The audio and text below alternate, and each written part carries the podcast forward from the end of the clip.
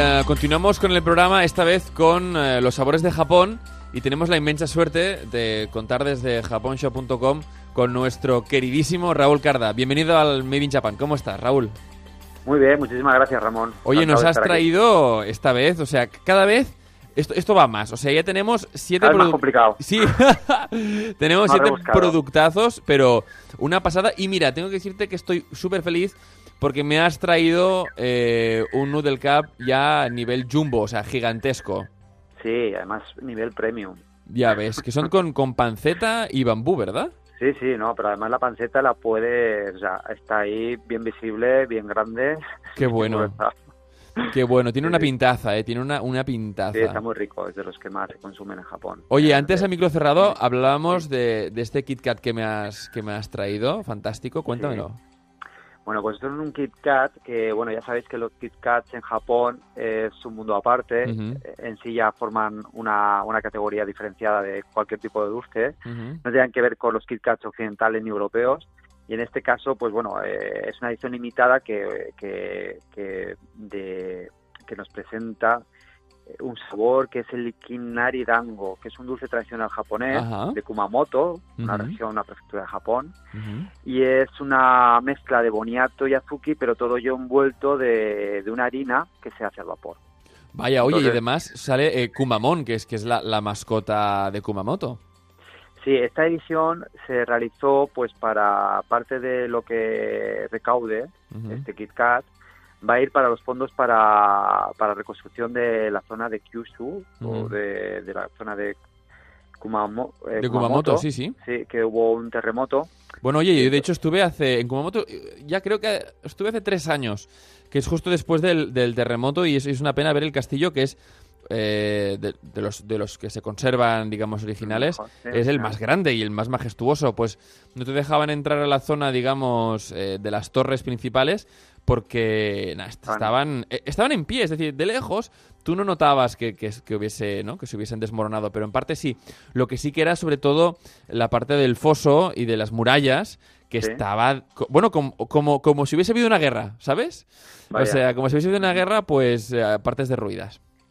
Sí, fue un desastre. Sí, Bueno, totalmente. y, y Kit Kat en este caso, eh, bueno, pues aparte de que el dulce es tradicional de la región, ha colaborado, eh, todos los ingredientes eh, son de la zona para Vale. ayudar a los agricultores locales. Vale, pues fantástico. Entonces, Oye, qué bueno, diferentes- Kit Kat, cuatro- ¿verdad? Estas iniciativas son, sí. son geniales. Una iniciativa muy buena.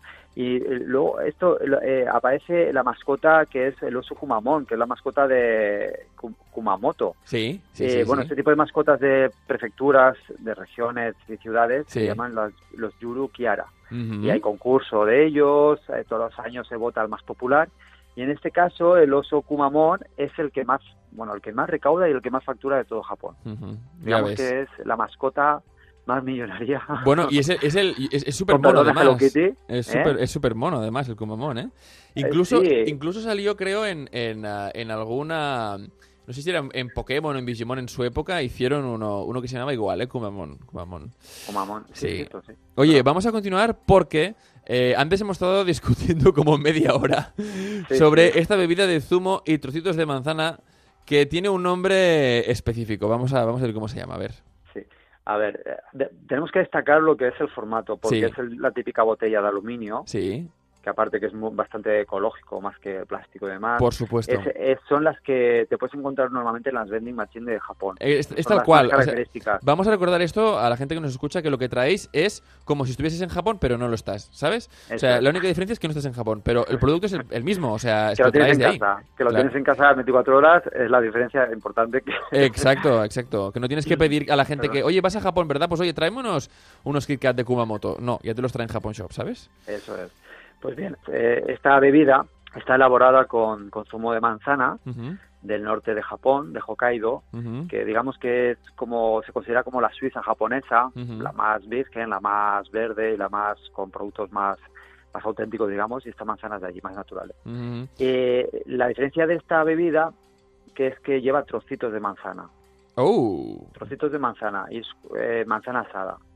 Y eh, el fabricante lo denomina, pues, el- para describir la- este- estos trocitos de manzana, los llama jobaru, que jobaru viene de mejillas. Entonces, eh, lo que nos da a entender... Eso de apretar mejillas, ¿eh? De, coger a alguien que es que tiene muchos mofletes, como un bebé, y decir, ay, ay, ay, ay, ay, pues igual. Así blandito y demás, pues estos serían los trocitos de manzana que lleva dentro la bebida. O sea, bebida con topping de manzana. Qué bueno, qué bueno. Vamos a continuar porque tenemos snack japonés yakisoba. Oye, cuéntame, ¿esto exactamente qué es? Bueno, pues estos son unos snacks que son muy, muy típicos de Japón, que se basan en el ramen, o en los yakisoba, en los fideos en sí, porque tenemos que deciros que, que, bueno, todos los ramen y todos los yakisobas en un principio se frían y era la, hace años. Al principio se frían era la manera de deshidratarlos. Y luego se le echaba el agua y se volvían a hacer blanditos. Pues bien, pues descubrieron que esto mm, solo de por sí solo también se podía comer como un snack.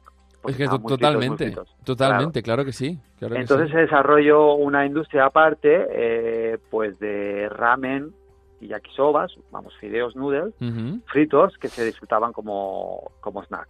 Y bueno, hasta que hasta hoy en día, que este, este, este snack es eso, es un yakisoba eh, hecho a tiras, lo único que en vez de ser fideos individuales van como apelmazados y hacen como... Ya lo veo, como si fuesen, sí, como... Como, un eh, snack de fritos. exacto, tal cual, tal cual. Oye, luego tenemos, voy a, voy a decirlo así para que la gente nos entienda, un huevo Kinder pero de, de Detective Conan, ¿no? Sí, estoy. sí, Japón también tienen los huevos, lo que son los huevos eh, sorpresa. Sí. Pero allí, claro, allí lo que mm, tiran de, su gran stock de, personajes de. Claro, el imaginario del anime, del manga, por supuesto. Eso es. Entonces es eh, lo que se, lo que nosotros conocemos como el huevo sorpresa. sí, eh, son más menos dulces que los de aquí, que los europeos son menos dulces, menos azucarados, son chocolate con leche eh, y dentro lleva pues sorpresas, en este caso de normalmente es personajes que los tienes que montar del detective Conan. Qué bueno, qué bueno, sobre todo para los para bueno para los chavales jóvenes, las chavalas jóvenes que, les guste Detective Conan, que Detective Conan que sigan la serie por, por la tele o, por internet o, o por plataformas digitales pues esto tiene que molar mucho. Eh, mira, em, esto que vosotros hacéis y que traéis recuerda mucho a la época en la que, cuando al menos nosotros éramos más jóvenes aquí en Barcelona, eh, íbamos, teníamos que ir al, famoso mercado de San Antonio a ah, encontrar cosas que traían a veces de Japón y que valían una millonada. O sea, cosas tan simples como eh, lo del huevo este de Detective Conan eh, y el personaje montable y tal, esto valía una millonada y porque alguien a veces traía algo de Japón, ¿no? Lo bueno es que vosotros lo traéis y, lo traéis en 24 horas, o sea que, en fin, eh, ¿cómo hemos evolucionado bueno, el, en 15 años? Se ha ajustado bastante más. Claro, faltaría más. Oye, otra cosa que me, encanta son eh, los wafers de chocolate, pero versión Broly, o sea, Dragon Ball a tope, ¿no? Sí, Dragon Ball a tope. Además, es, son unas obleas, es como un como unos wafers, unas obleas, eh, galletas eh, de oblea y luego lo que es mm, capa de chocolate, galleta oblea, sí.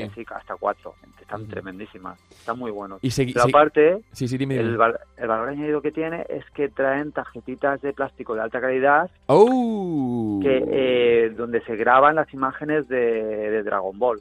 Oh. o sea, que es coleccionable también, ¿eh? Súper coleccionable, sí. Qué bueno. No qué son bueno. no, son tarjetas pero muy, muy, muy, muy bien trabajadas. O sea que realmente es como los, los packs de cromos aquellos, pero además te comes, comes un poquito. Sale sí, toda la información del personaje y ah, bueno. O sea, la japonesa 100%, ¿eh? Vale, vale, vale. Me encanta. Oye, para acabar, eh, acabamos con, con, Dragon Ball, eh, porque tenemos el Spirit Bomb Energy Drink. O sea, la... Sí, bueno, esto es una bebida energética, vamos, para, para, pero bueno, para coger fuerzas de verdad, porque lleva ginseng. Ah, uh, qué bueno. Mira, me va de coña ahora, va, que tengo que seguir con el programa, me va a ir de coña. Es energética, no contiene cafeína, pero sí que lleva ginseng, que ya sabes que el ginseng da mucha energía y aparte muchas vitaminas, y aparte es de, de poche de frutas.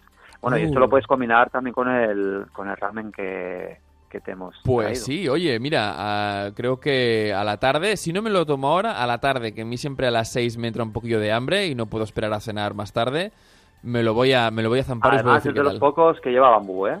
brotes de bambú. Ya lo he visto, ya lo he visto, ya lo he visto. El ramen este es espectacular, ¿eh? o sea, yo creo que este, este es de los... A veces me traes como más pequeñitos, pero este es de los grandes, de los que cuando vas a Japón y dices, hoy no sé qué voy a cenar, me voy a un súper y compro, son estos, ¿verdad?